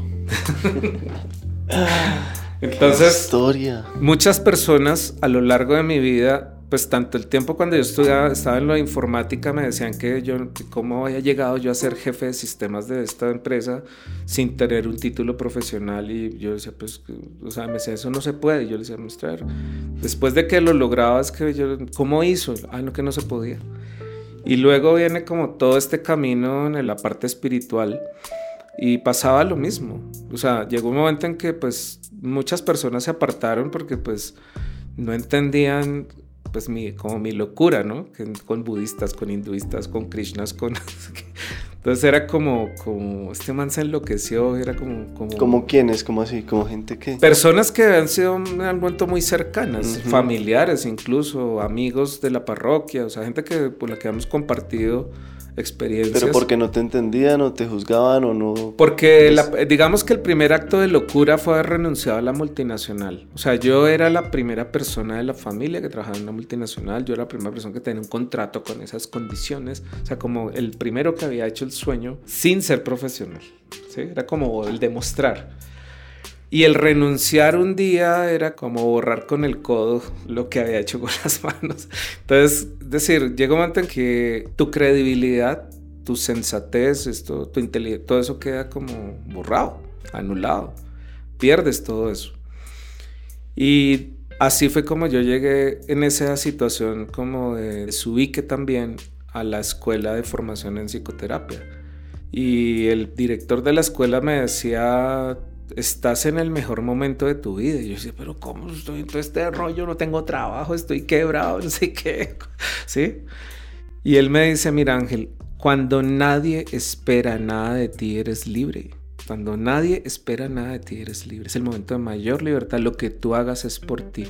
Y de ahí en adelante, quien se acerque a ti no es porque tú lo sobornaste, lo manipulaste, le vendiste pajaritos o apariencias, nada. Los que se empiezan a acercar a ti se acercan desde tu esencia. Pero había que trabajar muchas cosas, pues, muchos, es decir, yo en ese tiempo era una persona muy miedosa, muy insegura en cuanto a, mí mismo también. Así me conoció incluso mi esposa en, ese, en esa transición. Y pues claro, a hoy día estar haciendo todo lo que hago en, pues, con los círculos de hombres, con la medicina, dictando clases en una academia para psicología que nos invitaron a Monseñor y pues dijo, hablen con el Padre Ángel porque yo no tengo tiempo. Y entonces dictamos clases en una academia para psicología como una Hogwarts, una academia de brujitos pero hablando precisamente desde el tema de los valores, desde el crecimiento personal, el autoconocimiento y cómo eso se pone en un servicio a través del arte o la, decir, las habilidades que tú tengas.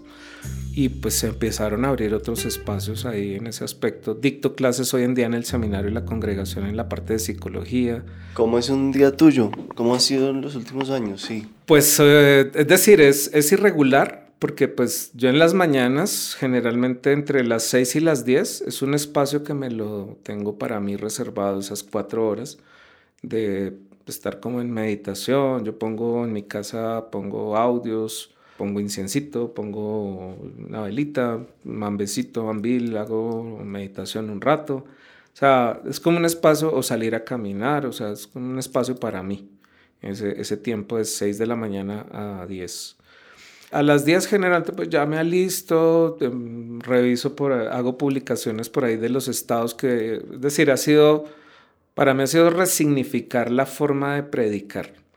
Entonces yo en los estados publico algunas reflexiones diarias para que la gente pues las lea, las revise. Veo que tiene buen efecto en promedio diariamente no menos de 150 personas están ahí que yo veo que son constantes diariamente. Y hay de todo, hay personas que a veces me critican y dicen, pero padre, es que usted publica muchas cosas budistas, hindú, o sea, no son católicas. Yo le digo, pues si tú miras bien esos mensajes, son tan cristianos como los mismos de la Biblia, pero publico esos a ver si empezamos a entenderlos de Jesús. Por eso lo hago.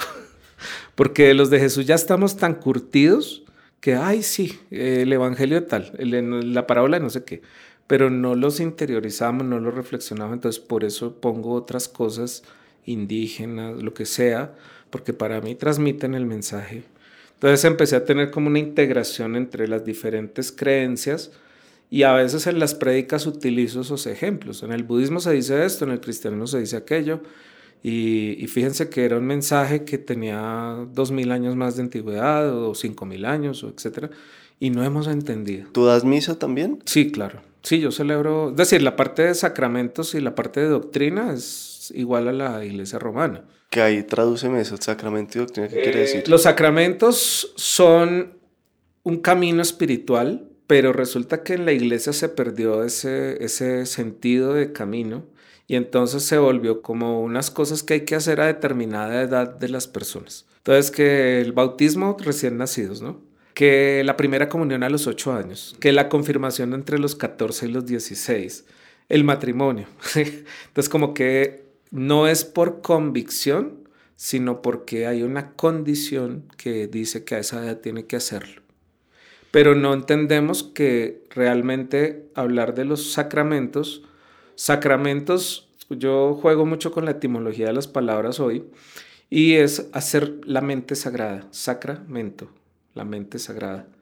Entonces, ¿en el bautismo qué es? Pues el bautismo es un ritual de iniciación en el catolicismo, en el cristianismo, en otras eh, creencias, usualmente con agua, es el elemento que se usa, pero resulta que en las tradiciones ancestrales también se hacía de otra manera el ritual. Para los indígenas, el bautismo o la iniciación a la vida era en momento de romper fuente, cuando se rompía la fuente.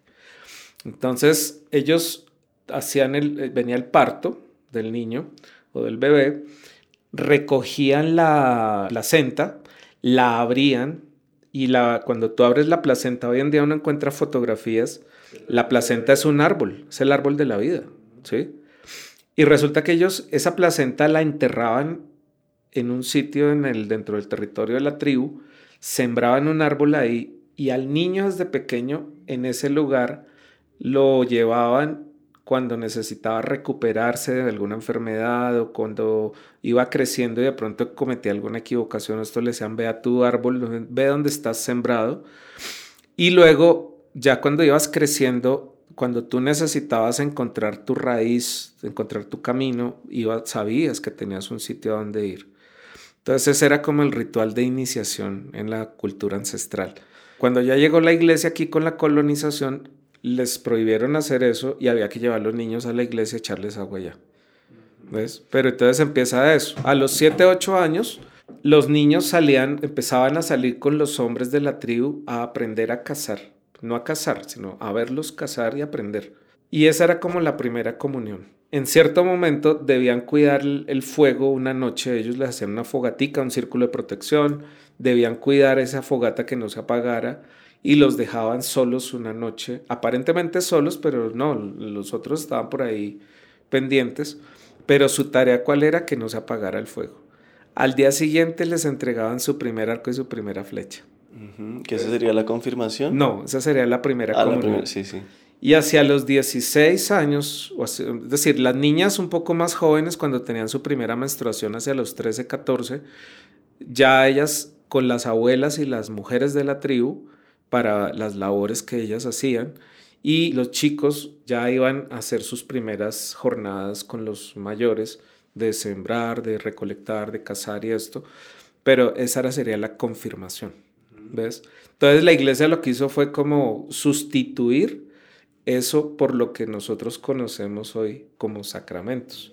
Hablemos así rápidamente de todos esos mitos de la iglesia, de cómo a la gente le, digamos, todo lo que estás intentando como derribar o, o acercar también a quienes no son creyentes católicos, digamos, todo eso del Dios castigador, el tema del sexo, de los pecados, la culpa. Bueno, es que hay, vienen, es decir, dentro de la caminada, también con la sexualidad y el tema de la, la parte terapéutica, entra la parte transgeneracional y entra el tantra, lo que llamamos hoy en día la sexualidad sagrada desde el hinduismo, y en el transgeneracional, como les había dicho, mi abuelo murió 10 días antes de que yo naciera, mi abuelo materno. Después de que mi madre muere, hace 8 años, yo me entero que mi abuelo había tenido una situación de abuso en la infancia. Y entonces ahí em, comprendo como esta herencia espiritual energética con la sexualidad. Porque cuando yo veía porno, tenía una frase, con esto no le hago daño a nadie. O sea, yo no abuso de nadie. Era como el simbolismo que yo entendí después de que supe esa historia, porque mi mamá nunca nos la contó. Yo me enteré fue por una persona que mi mamá le ha pedido hace muchos años que le guardara ese secreto. Y la persona me buscó, me escuchó hablar del tema de las lealtades, los secretos, las cosas ocultas del sistema familiar y cómo eso nos hacía daño a veces, el no saberlo. Y cuando ella me comentó eso, entendí que mi abuelo me había heredado, no era el tema de la herencia negativa, me heredó la posibilidad de que yo aprendiera a resolver eso. O sea, de que desarrollara una habilidad en lo que para él fue un, una injusticia o un maltrato en algún momento que se tradujo en un abuso. ¿Sí? Tú le heredaste el trauma y tenías el trabajo de claro. superarlo. Pues aprender, o sea, desarrollar la habilidad. O sea, tenemos nosotros en general, de la familia recibimos toda una transferencia de conocimiento y de aprendizaje, ¿sí? Por la forma de relacionarnos y todo ello. Pero nosotros tenemos la posibilidad de frente a esos traumas, frente a esas historias dolorosas o injusticias que se han vivido, tenemos la posibilidad de desarrollar una habilidad sana con la cual eso no se repita. Es decir, yo no puedo resolver o sanar por mi abuelo lo que él hizo. Eso está escrito en la historia de esa forma. ¿Qué es lo que yo puedo hacer? Fue lo que yo resignifiqué en el contexto católico porque tenemos la idea cuando hablamos de sanación, de que era como actos de magia que Jesús hacía y la gente sanaba espontáneamente. Y resulta que no. Yo le digo a las personas, busquen en internet hoy en día milagros de Jesús y lean los textos que hacen referencia a las curaciones o sanaciones que él hizo. Y ahí siempre hacen referencia a que la persona llevaba un tiempo o sea, 30 años, 7 años, 15 años, o sea, llevaban tiempo con esa situación de enfermedad. Y que cuando se encontraron con él, sucedió la sanación, pero no era un acto de magia. De ahí saqué mi tesis de grado para la escuela, en que sanación es sana acción, o sea, es elegir la acción que es sana. No es un acto de magia, es un acto de conciencia. Entonces, desde ese lugar fue que empecé yo a contrastar con los preceptos del cristianismo, con estos aprendizajes del castigador, de todo esto, y me empecé a dar cuenta que eran etapas de evolución espiritual desde el pueblo más antiguo, que sería el hebreo, cuando fueron esclavos de los egipcios, y cómo fue evolucionando a hoy en día, pero aún así que tenemos mejor tecnología, que yo digo, en el celular hoy en día tenemos una cantidad de aparatos, en la mano y lo cargamos hoy en el bolsillo.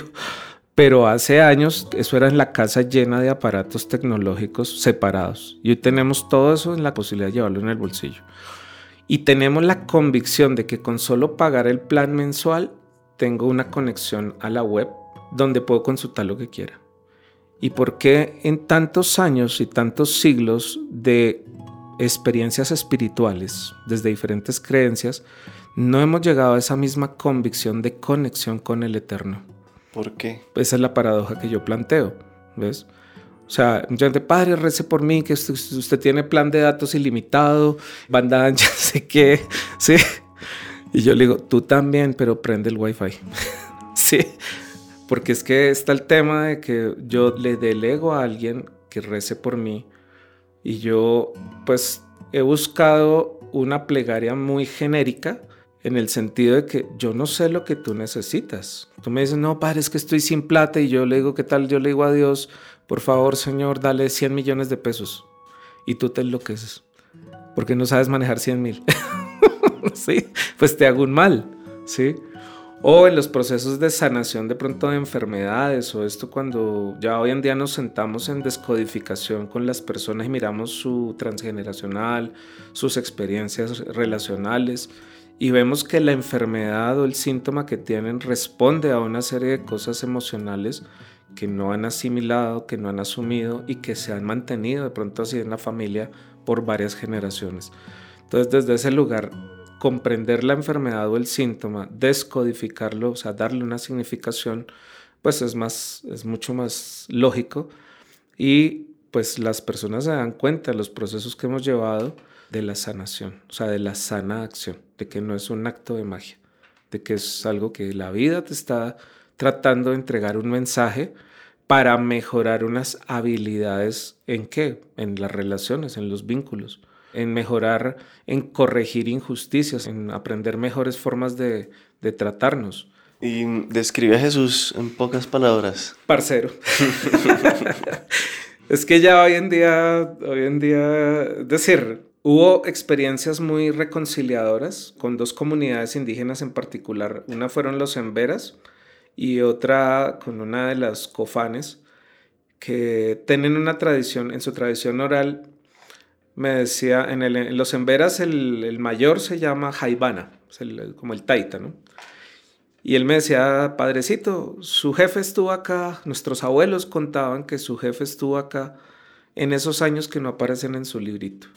O sea, esos 18 años, entre los 12 y los 30, Dicen en sus tradiciones orales que él dice estuvo acá en Latinoamérica. Se llamaba en Avia Yala, es el nombre que tiene el continente en el lenguaje indígena, no América, sino el Avia Yala, o la tierra del espíritu. Y entonces que cuando él vino, dice que se arrancó unos cabellos y los sembró y les dijo, ahí les dejo la medicina para que cuando quieran hablar conmigo la preparen. Y cuando dicen ellos que cuando ellos ven los bejucos del yajé, la ayahuasca, son los cabellos del Cristo. Y esa es entonces la sangre de Cristo. Imagínate. Para mí, ¿cuál es la diferencia? Se los dejó acá sembrados según esa tradición, esa cosmovisión. Entonces, y me pasó con los emberas y los cofanes, esa misma historia. Y en algún momento hubo un, un taita muy querido que él venía preparando un muchacho desde hace mucho tiempo, desde los 18 años, murió de 48, una muerte súbita, y fue el único que él venía preparando para ser su sucesor.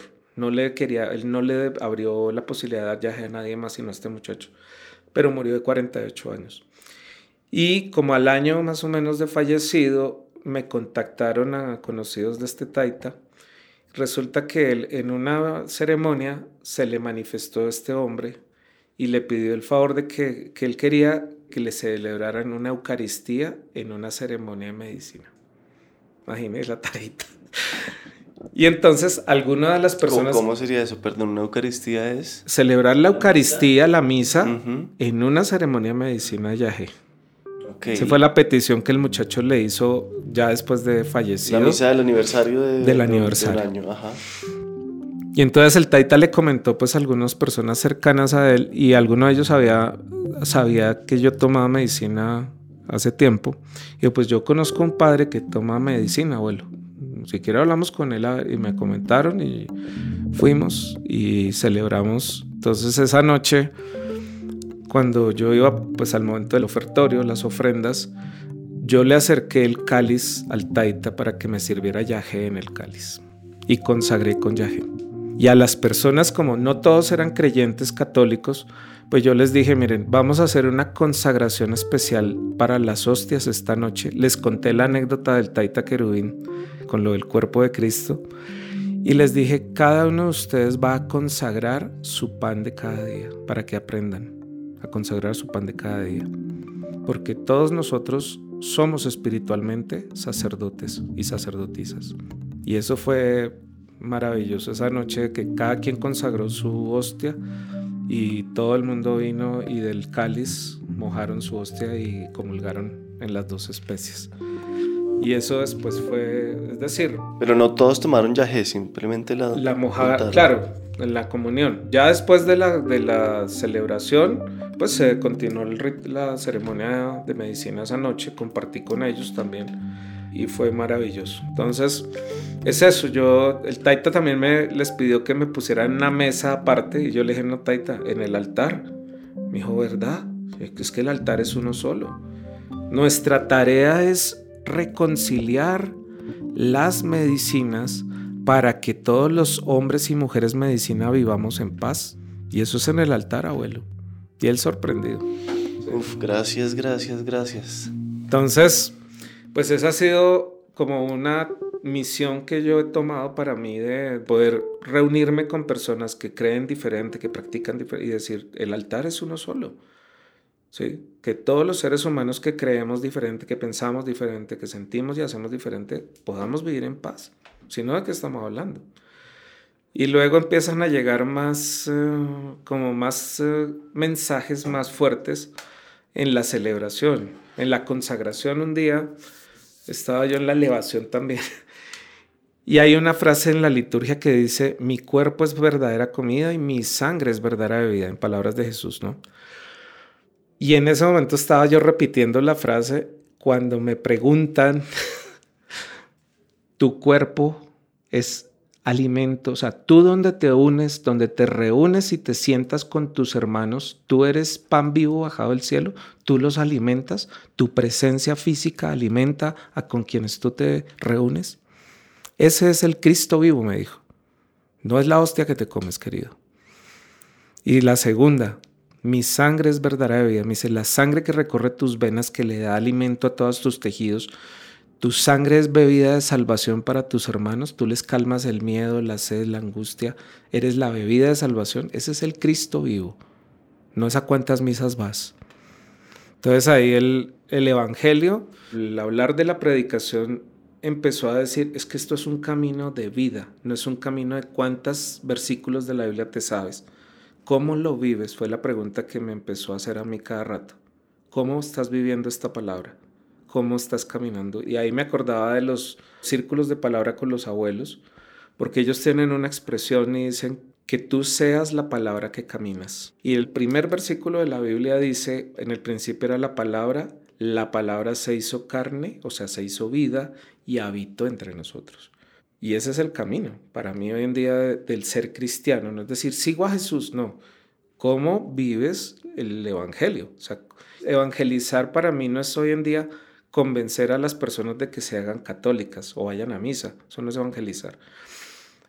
La evangelización viene de las labores que tiene el profeta. Profeta eran los que anunciaban o daban las profecías, ¿no? Pero los tenían tres tareas. Denunciar las injusticias, anunciar la buena nueva que es el Evangelio y comprometerse con el cambio. Pero el Evangelio, como decía, no es aprenderte la Biblia, no es ir a misa, no. No es eh, practicar los sacramentos, no es eso. Va más allá. Cuando tú dices anunciar, denunciar y comprometerte, denunciar las injusticias y anunciar la buena nueva, anunciar la buena nueva es cómo caminas tú el Evangelio, cómo lo vives, cómo lo practicas, hablando del perdón, de la reconciliación, hablando de la transformación personal. ¿Sí? Porque ahí está el tema, el perdón lo hemos entendido como un acto de poder, si puedo no puedo perdonar. Y resulta que perdón viene de dos palabras griegas, per y don. Per quiere decir más y don dar. Perdonar es dar más el don que tú tienes. O sea, no importa lo que tú hagas, yo solo tengo amor para darte, que es el primer mandamiento. Yo les digo a las personas, quiten a Dios del primer mandamiento. Amar a Dios sobre todas las cosas. Si quito a la palabra Dios entonces, amar sobre todas las cosas, ya estoy cumpliéndolo, porque está incluyendo a Dios. Wow. ¿Sí? Qué belleza. Y para poder cumplir el primero, tienes que cumplir primero el segundo, que dice, ama a tu prójimo como te amas a ti mismo. O sea, para poder decir, y eso lo dice Jesús en una de las prédicas, le dice a los, a los fariseos y a los doctores de la ley, ¿cómo dices que amas a Dios si a tu prójimo que lo ves no lo amas? Tú no seas hipócrita. sí. Entonces pues ahí es donde empieza uno a comprender que decir que soy cristiano no se trata solamente de decir que fui bautizado, que voy a comulgar, que voy a misa, que rezo, que hago obras de caridad. No, cómo camino el Evangelio. ¿sí? Y no es fe. Ese era otro, fue otro tema ahí. No era fe, era convicción. La palabra que Jesús usaba en griego era pistis. Y pistis no traduce fe, traduce convicción. ¿sí? Entonces la frase de conocerás la verdad y la verdad te hará libre está mal traducida a nuestro idioma. En los textos originales usaba dos palabras distintas. Decía, conocerás la metanoia y la pistis te hará libre.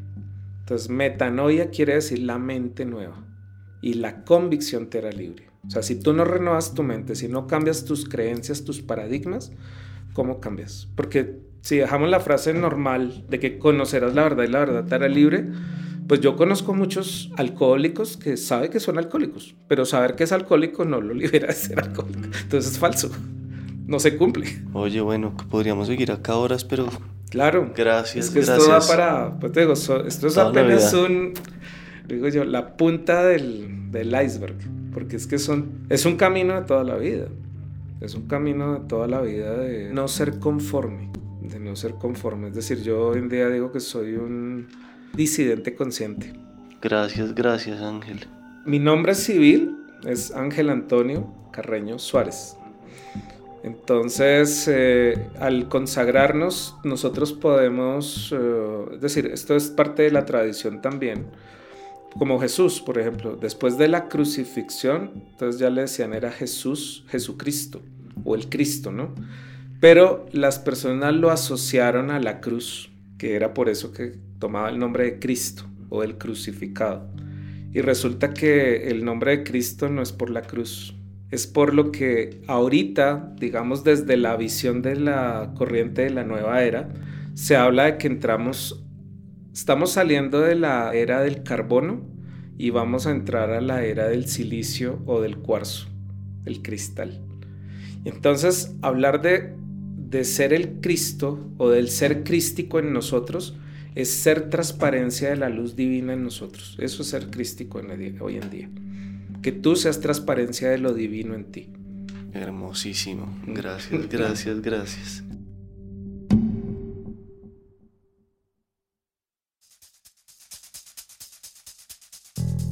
El Topo es una producción de la no ficción. La mezcla y el diseño de sonido de este episodio fueron de Valentina Fonseca. La ilustración de la portada y el manejo de las redes sociales está a cargo de Isabela Vallejo Soto y Shaquén Moreno. Divi Guzmán es la coordinadora financiera y estratégica. Mi nombre es Miguel Reyes.